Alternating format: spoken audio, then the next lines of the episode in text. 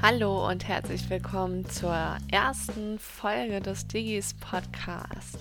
Heute reden wir mit Anastasia Dittmann über ihre Hoffnungen und Wünsche, die sich mit einem Projekt bei Digis äh, einstellen. Denn Anastasia Dittmann ist das erste Mal mit einem Projekt stellvertretend für die Villa Oppenheim dabei. Und wir starten direkt mal durch mit Anastasia. Ich begrüße dich ganz herzlich, Anastasia. Und ja, schön, dass du Zeit hast für diesen Podcast. Erzähl doch mal ganz kurz, wer du bist und was über deine Institution. Ja, erstmal ganz lieben Dank für die Einladung. Wir haben uns total gefreut, ähm, dabei sein zu dürfen. Ähm, und genau, ich würde jetzt ganz kurz sagen, was ich hier mache. Ich leite das Archiv und die Bibliothek in unserem Museum ähm, und das seit einem Jahr und ein paar Tage, also auch noch nicht so ganz lange. Ähm, und in unserem Museum ähm, gibt es auch noch eine Kollegin, die die Kunstsammlungen betreut. Ähm, ich habe zwei Kolleginnen im Archiv, die mir helfen, genau bei den Benutzeranfragen. Und wir haben auch ehrenamtliche Kolleginnen und Kollegen, die uns unterstützen. Ähm, genau, das vielleicht ganz kurz zu mir. Ich bin von Haus aus, könnte man sagen, Kunsthistorikerin. Ich habe auch in Kunstgeschichte promoviert und dann ähm, festgestellt, dass ich doch gerne in Archiven arbeiten möchte und habe dann nochmal die Fachausbildung in Potsdam gemacht und das war einer der besten Entscheidungen, die schön. ich treffen konnte. Sehr schön. Und du bist jetzt im Museum Charlottenburg-Wilmersdorf. Wilmersdorf, genau. Möchtest du ganz kurz euren Schwerpunkt irgendwie erläutern? Mhm. Genau, also mm, das Museum Charlottenburg-Wilmersdorf ist ähm, eines von den zwölf, also wir sind eines von den zwölf sogenannten Heimatmuseen oder regionalgeschichtlichen Museen und wir beschäftigen uns ähm, mit der Stadt, Alltags- und Kulturgeschichte unseres Bezirks. Also sozusagen, ne, wie ist das Stadtbild vielleicht gewandelt? Ähm, welche Initiativen waren wichtig für, den, für die Stadtgeschichte? Und wir sammeln sozusagen von unten. Also wir sammeln einzelne Dokumente, auch Objekte, Gegenstände, die von Interesse sind, ganze Nachlässe. Ähm, wir haben auch ein kleines Zeitungsarchiv. Äh, da sind hm, für unseren Bezirk eben wichtige Zeitungen überliefert. Ähm, wir haben auch Plakate.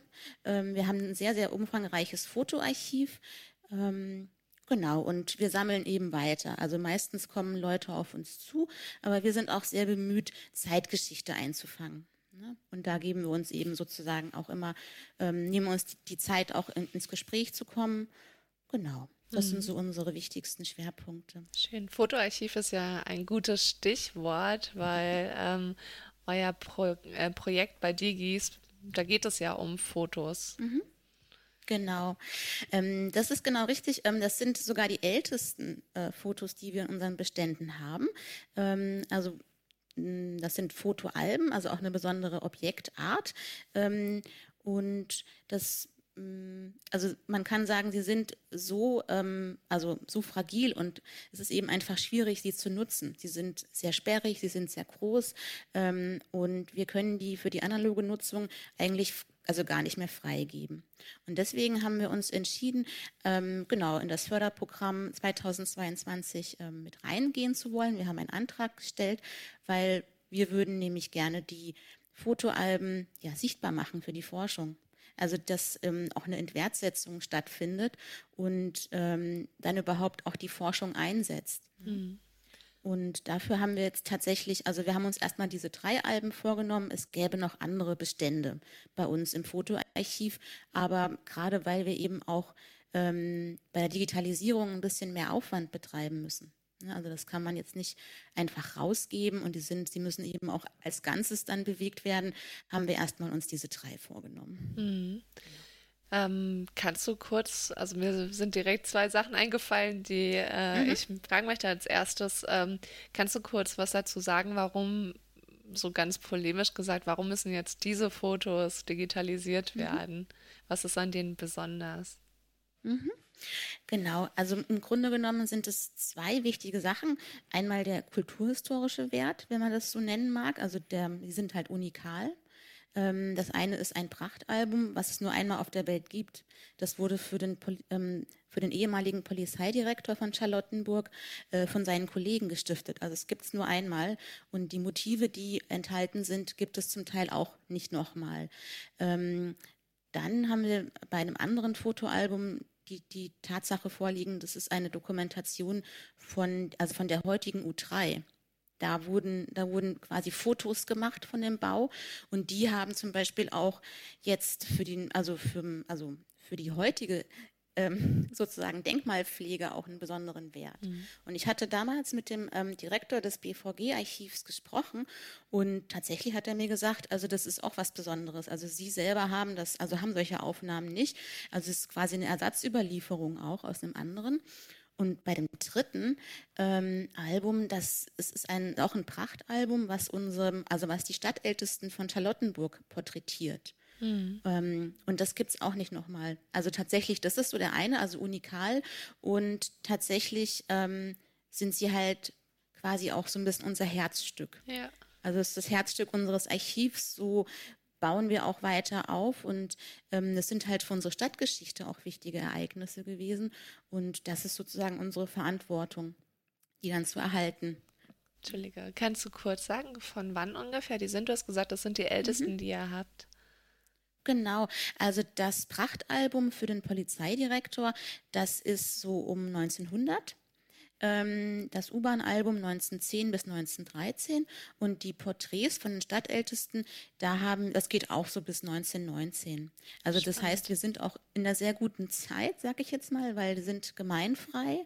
Also es ist ja auch immer so für Archive ähm, oft auch ein Problem mit, mit Bildrechten. Ne? Also wir wenn wir was übernehmen, wo noch Urheberrechte drauf lägen, muss man immer sehr umfangreich ähm, das abklären. Aber das ist ja noch ein, noch ein Grund, sie einfach auch sichtbar zu machen, ne? mhm. weil sie eben dann auch gemeinfrei benutzt werden können. Und das ist eben, also das muss auf jeden Fall sozusagen auch nochmal betont werden, natürlich. Ne? Dadurch sind sie ja auch dann für die Forschung. Ja, was sichtbar, ne? natürlich ne? praktisch ist, weil ein Grundsatz im Prinzip vom Digis-Förderprogramm ist ja auch, dass die Sachen nachgenutzt mhm. werden können und äh, genau. da ist sozusagen rechtlich das schon abgesichert. Ne? Ja. Dann hast du noch gesagt gehabt, dass ähm, die Digitalisierung nicht so einfach ist. Es ist ja, ähm, ja, wenn man sich nicht vielleicht mit Digitalisierung beschäftigt hat, ist der Gedanke bei Fotos oft, naja, okay, da den lege ich auf, dann lege ich die Fotos auf den Scanner und äh, dann ist gut, ne? Aber du hast ja schon gesagt, das sind Fotoalben. Das heißt, wir haben hier kein 2D-Medium mehr eigentlich, sondern mhm. ein 3D-Medium. Und ich äh, denke mal, ihr musstet euch auch da viele Gedanken drüber machen, bevor ihr den Antrag stellt, was ihr da vorhabt. Vielleicht magst du dazu was erzählen. Sehr gerne. Ähm, Tatsächlich ist es so, ähm, es gibt nur zwei Möglichkeiten, diese Alben zu ähm, digitalisieren. Also mit einem Aufsichtsscanner oder eben mit einer Repro-Anlage. Und ähm, es gibt unterschiedliche Modelle. Ähm, wir sind dann ähm, also ich, ich kannte diese, also ich, ich kenne ähm, kenn den Dienstleister aus einem anderen Projekt und habe dann festgestellt, es gibt die Möglichkeit auch für kleinere Institutionen ähm, so, sogenannte Inhouse-Digitalisierungen vornehmen zu lassen. Das sind, es ist verhältnismäßig aufwendig, weil es muss alles zu uns gebracht werden. Aber ähm, im Grunde genommen geht es ja darum, dass wir wir können uns das nicht ankaufen, also das wird nicht abgedeckt, wir können uns keine Geräte auch ausleihen und wir brauchen ja auch die Expertise. Und dafür haben wir uns jetzt entschieden, dass wir tatsächlich, ähm, also es wird ein Aufsichtsscanner in, unserem, in unsere Räume gebracht für zwei Tage und dann werden die Fotoalben eben ohne Druck ähm, und auch, wie ich festgestellt habe, auch ohne diesen, also das ist gar nicht so stressig, dieses, ähm, dieses Scanlicht, wie mhm. zum Beispiel, also Blitz zum Beispiel. Und die, ähm, genau, die Kollegen, die das für uns jetzt ähm, durchführen, haben damit auch schon sehr viel erfahren. Und es ist eben auch der Vorteil, dass man, ähm, wenn man es so macht, man kann die ganze Albumseite fotografieren, aber auch die einzelnen Motive. Und das wollen wir ja auch mitzeigen, also wie der ursprüngliche Zusammenhang eigentlich auch war. Mhm. Ähm, und das kann man da sehr schön machen. Und der Aufwand ist tatsächlich ein bisschen geringer, als wenn wir einen Repro-Fotografen beauftragen würden. Also das ist tatsächlich durch, die, durch den Aufsichtsscanner ähm, ein bisschen, ich sag mal jetzt automatisiert, aber dass eben, eben einfach auch dass es immer gleichförmig und gleichbleibend gut auch hm. gezeigt wird dann. Hm. Schön. Also ich bin auf alle Fälle jetzt schon sehr gespannt auf die Ergebnisse. ähm, was habt ihr denn, also als ihr euch überlegt habt, dass ihr das digitalisieren möchtet, ähm, was sind denn so eure, eure Hoffnungen daran? Also du hattest schon angesprochen, dass es äh, für die Forschung ähm, mhm. nutzbar ist und äh, verschiedene Punkte. Vielleicht kannst du das nochmal aufgreifen. Ja, genau. Also ich hatte ähm, also unser Hauptziel genau ist die Sichtbarmachung. Ähm, für uns ist es aber auch wichtig, dass wir, dass wir Infrastrukturen auch jetzt mit nutzen, die die Forschung auch, ähm, also für die, die die Forschung auch braucht. Und da ähm, sind wir eben auch sehr dankbar, dass wir die, ähm, die Motive auch ähm, auf ähm, Museum Digital zum Beispiel zeigen können. Also da ist nochmal eine ganz andere Suche auch möglich. Also dann werden sie mit anderen, vielleicht ähnlichen Motiven ähm, sicherlich dann auch nochmal ganz anders kontextualisiert. Ähm, genau, also die Entwertsetzung als solche, die ich ja auch schon nannte, also wir möchten sie eben auch erhalten. Also es kann sein, dass vielleicht, also wir werden jetzt, die Fotos werden gereinigt, die Fotos, ähm, die Alben werden geputzt, aber ähm, wir wissen eben auch, dass ne, wir haben alle nur begrenzte Mittel. Für die Bestandserhaltung ist es eben einfach auch eine Sicherung mhm. ähm, generell. Und wir finden es eben auch ganz spannend, ähm, also dass auch mal eine zeitgemäße Nutzung möglich ist. Also viele von unseren, ähm, ich sage jetzt mal Kolleginnen und Kollegen aus den anderen Bezirksmuseen haben ähnliche Probleme. Also die, mh, wir haben oft nicht die Kapazitäten und Ressourcen, ähm, eigene Datenbanksysteme überhaupt ähm, ja, zu kaufen, aber oder auch zu bespielen. Mhm. Also das ist auch total wichtig, dass wir da mal reinkommen, auch in diesen Verbund und uns eben auch vernetzen. Ja? Und das sind alles, also wir, wir sammeln Erfahrungen und können dann auch einschätzen, genau, wie könnte dann auch dann vielleicht ein neues Projekt sein. Ne? Also man übt jetzt auch mal so ein bisschen, deswegen meinte ich ja auch, es ist eine schöne kleine Menge mhm. und man guckt mal, funktioniert das so? Haben wir alles bedacht und genau. Und auch Stichwort Nachhaltigkeit, das ist natürlich auch total wichtig für uns, dass eben auch die Daten dann ähm, auch langfristig vorgehalten werden und gesichert. Weil solche Dinge, das sind wieder Kosten, die müssten wir auch wieder begründen, dem Bezirksamt, also unserem Träger, sage ich ja, jetzt mal. Ja. Und so ist es eben ganz schön. Das ist ja. abgedeckt. Du hast, das ist ja. ja. schon etwas, was du jetzt eigentlich ansprichst, die Langzeitarchivierung, die mhm. zu dem Förderprogramm gehört. Was äh, erhofft oder wo denkt ihr denn, wo euch das Förderprogramm unterstützen wird? Oder wobei mhm. es äh, so in, im Prinzip, warum habt ihr euch dafür entschieden, euch dafür zu bewerben? Und was sind eure Erwartungen daran?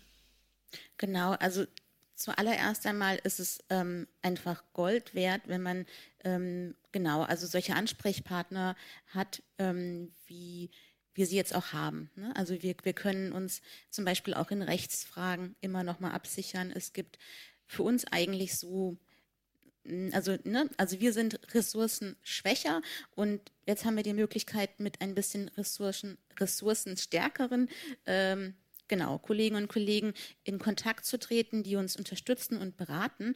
Ähm, und also prinzipiell würde ich sagen, ähm, es ist total schön, einfach auch mal Sammlungsmanagement zu lernen. Also worauf achtet man? Ne? Und es gibt so viele Workshops, die ähm, immer wieder parallel auch angeboten werden. Und wir werden so auch immer auf den neuesten Stand wieder gebracht. Und das ist total wichtig. Ähm, genau, und also die Allianzen, die wir auch mit anderen Institutionen jetzt vielleicht auch eingehen. Also man merkt ja auch sehr schnell, dass ein großer ein großer Schwerpunkt in dem Förderprogramm von Diges ja auch die, das Netzwerken ist. Also, dass wir einfach auch dann wissen, okay, weiß ich nicht, das Sportmuseum hat gerade auch Fotoalben. Ne? Also dann können wir uns vielleicht sogar ähm, so ein bisschen, ja, also einfach auch vielleicht zusammen mal überlegen, wie könnte man, wie könnte da jetzt auch vielleicht der nächste Schritt sein. Und vielleicht hat ja auch ein anderes ähm, Museum ähm, ein ähnliches ja, also wir haben LIDOS, das ist ein Datenbanksystem von der Landsoftware. Ähm, das ist jetzt auch nicht unbedingt so die gängige Software. Mhm. Also, dass man da einfach weiß, Mensch, ich könnte da mal anrufen und bekomme Hilfe. Ne? Also, das macht einfach unheimlich Spaß, ähm, ähm, genau, sich auszutauschen. Ne? Super. Dann ähm, haben wir jetzt schon ganz viel gehört dazu, ähm, was ihr, was ihr so vorhabt. Habt ihr schon irgendwas gestartet und habt ihr schon erste Probleme entdeckt, die sich äh, aufgetan haben und die vielleicht überraschend sind? In der, in der Tat ähm, läuft es sehr gut an. Also ich hatte Schön. so einen Zeitplan und hatte erst mal überlegt, oh je, es ist aber jetzt schon Mitte Juli und ich habe aber den ganzen Juli mit eingeplant.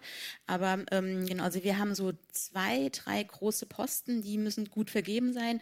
Also den, den Ablauf Restaurierung, Ablauf Digitalisierung und ich habe mit allen drei genau, Dienstleistern oder in dem Fall auch Restauratoren gesprochen. Die meinten, nee, wunderbar, also der Zeitplan passt perfekt bei mir rein.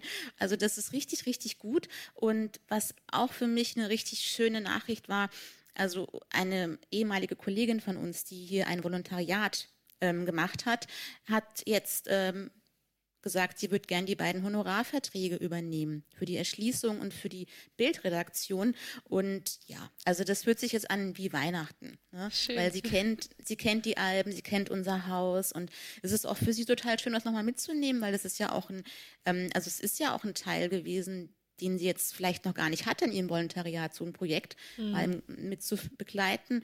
Also von daher eigentlich sind es sieht gerade wirklich so aus, als ob wir gut starten. Ähm, Probleme kann es mit Sicherheit geben. Ähm, wir sind mitten in der Umbauphase. Also wir wissen nicht, wann wird der Lesesaal, wann, also wann geht der Startschuss los. Mhm. Der Haushalt wurde jetzt vor wenigen Tagen freigegeben. Das heißt, es kann sein, dass die sagen, wir müssen nächsten Monat anfangen und ich habe dann gerade ein Projekt laufen. Dann ja. müsste ich halt eventuell improvisieren. Also so, man sollte sich nicht zu früh, ähm, ne? also es kann immer noch mal sein, aber ähm, wir, wir haben, also wir werden uns da auf jeden Fall ähm, alle unterstützen und notfalls müssen wir einfach dann eine kurzfristige Lösung finden. Mhm. Ja? Also ich glaube, ein, ein guter Tipp schon mal jetzt mhm. für alle, die den Antrag stellen wollen und sich über das Zeitmanagement deswegen auch Gedanken machen müssen, ist, Pufferräume einbauen für die Eventualitäten, die es so gibt. Mhm. Ne? Mhm. Habt also, eigentlich hast du das schon beantwortet, finde ich, aber vielleicht fällt dir noch irgendwas Spezielles ein, wo du oder wo ihr ähm, Angst, na, Angst ist das falsche Wort, aber Befürchtung habt, was vielleicht äh, nicht so ganz laufen könnte, wie ihr euch das vorstellt. Genau, also da kann ich so zwei Sachen vielleicht aus der, aus der Erfahrung kurz sagen. Also, ich, mm, also, also es kann einmal sein, ähm, wir bekommen, also wir, wir müssen immer, also genau, ich mache es mal so. Die, die Digitalisate, die jetzt entstehen, die werden, die kriege ich ja auf eine Festplatte. Mhm aber die müssen irgendwann auch auf unseren Rechner kommen, der am Landesnetz hängt. Also da habe ich aber jetzt mittlerweile schon so eine kleine Kommuniqué auch ähm, ähm, gebaut. Ne? Das heißt, ich bringe die Festplatte zur IT-Stelle und wir müssen es zeitnah überspielen. Ne? Da hatten wir, also da musste man einfach auch mal hm, genau, also finden, wie geht das vonstatten. Also genau, wie kommen die Daten auf unseren Rechner und wie komme ich dann dran? Ähm, das ist vielleicht noch eine Sache, die wir aber, die hat, glaube ich, aber also die wird jetzt nicht uns total wahrscheinlich ähm, mm, aus der Bahn also die, werfen. Aus der Bahn werfen, aber ich hatte schon so da die Befürchtungen. Das habe ich aber Gott sei Dank jetzt nicht mehr. Das Zweite ist mit Sicherheit, dass ähm, genau, dass ich vielleicht ähm, doch mm, bei dem, also dass wir, wir wollen es ja erstmal in unserer eigenen Datenbank erschließen und dann wollen wir es in Museum Digital geben. Ich habe entschieden, dass ich wirklich mal so eine kleine Portion schon mal vorher schicke einfach zu sehen, macht es Sinn, wie wir das machen. Oder haben wir was ganz Wichtiges vergessen? Das haben auch viele, ähm, also viele andere Kollegen und Kolleginnen, die auch schon ein bisschen Erfahrung haben, gesagt, macht auf jeden Fall mal sowas. Ne? So eine kleine Übersicht mal zu schaffen, weil gerade bei Projekten ist es eben auch wichtig, wo kann man, also ne, wer überwacht eigentlich auch die Qualität von mhm. bestimmten Dingen? Und das können wir eben einfach dann nur mit einer kleinen Rückmeldung machen. Also das wäre vielleicht noch so eine Sache, wo ich großen Respekt vorhabe. Ne, weil das sind dann auch wirklich, es sind dann viele Daten. Ja. Und ähm, ich hatte schon mal ein Projekt ähm, am UDK-Archiv mit begleitet, drei Jahre lang.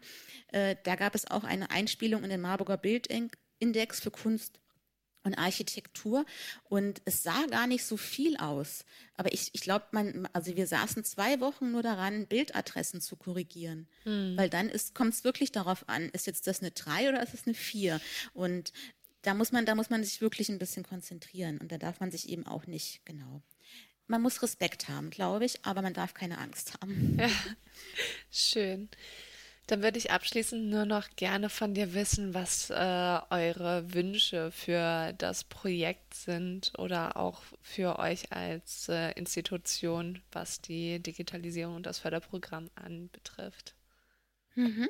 Also einer unserer Wünsche ist, dass wir ähm, ja einen Beitrag leisten auch, also dass wir sozusagen auch durch unsere durch, durch das, was wir jetzt auch lernen und was wir auch genau wo wir unterstützt werden, dass wir eben einfach auch, ähm, genau, erst einmal uns ähm, und andere eben auch unterstützen in der, genau, in, in dem Fall würde ich ja auch direkt sagen, auch in, vielleicht auch in der Bearbeitung von der Objektart Fotoalbum. Das ist halt wirklich ein Wunsch, den wir damit auch verbinden.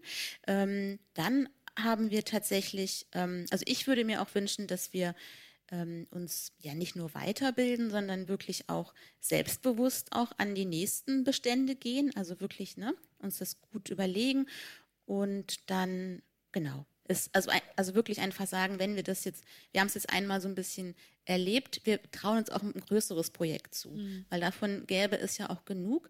Und ich glaube auch, dass ich mir gut vorstellen kann, das habe ich zumindest jetzt rausgehört, dass auch der Wunsch bei uns ist, dass wir es auch mal mit anderen Institutionen zusammen ein Projekt machen. Also das ist dann vielleicht sogar ein nächster Schritt. Das machen wir ja sowieso schon manchmal bei Ausstellungsprojekten, aber ich könnte mir es eben auch sehr gut vorstellen auf dem Bereich der Digitalisierung. Ne? Und dann auch vielleicht ein bisschen länger. Also wir haben ja jetzt, ähm, wir sind ja in diesem Jahr, ähm, das heißt, das ist auch ein relativ überschaubarer Zeitpunkt, aber mhm. vielleicht lernen wir ja dann einfach auch, das für künftige Projekte mitzunehmen. Genau. Schön, danke dir. Und ich glaube, jetzt äh, sind wirklich alle, die das sich angehört haben, ganz gespannt äh, auf das Ergebnis von diesem Projekt, was dann auf Museum Digital sichtbar sein wird. Äh, hoffentlich äh, nächstes Jahr, ne? Mhm. Und äh, wobei man sagen muss, das kann sich auch manchmal ein bisschen verzögern, aber wir werden es auf alle Fälle sehen und äh, zu dem Projekt mehr kann man auf der Webseite von Digis selber sehen. Der Link dazu findet sich dann in den Show Notes. Ich bedanke mich ganz herzlich bei dir, Anastasia. Das wäre wirklich ein spannender kleiner Exkurs. Auch an dich ganz lieben Dank. Ähm, das war auch für mich eine schöne Erfahrung. Ich hatte es ja schon im Vorfeld gesagt, ich höre ja selber auch gerne Podcasts, aber mal bei einem dabei zu sein, ist total super. Und auch vielen Dank, dass ähm, genau ihr uns ähm, vorgestellt habt.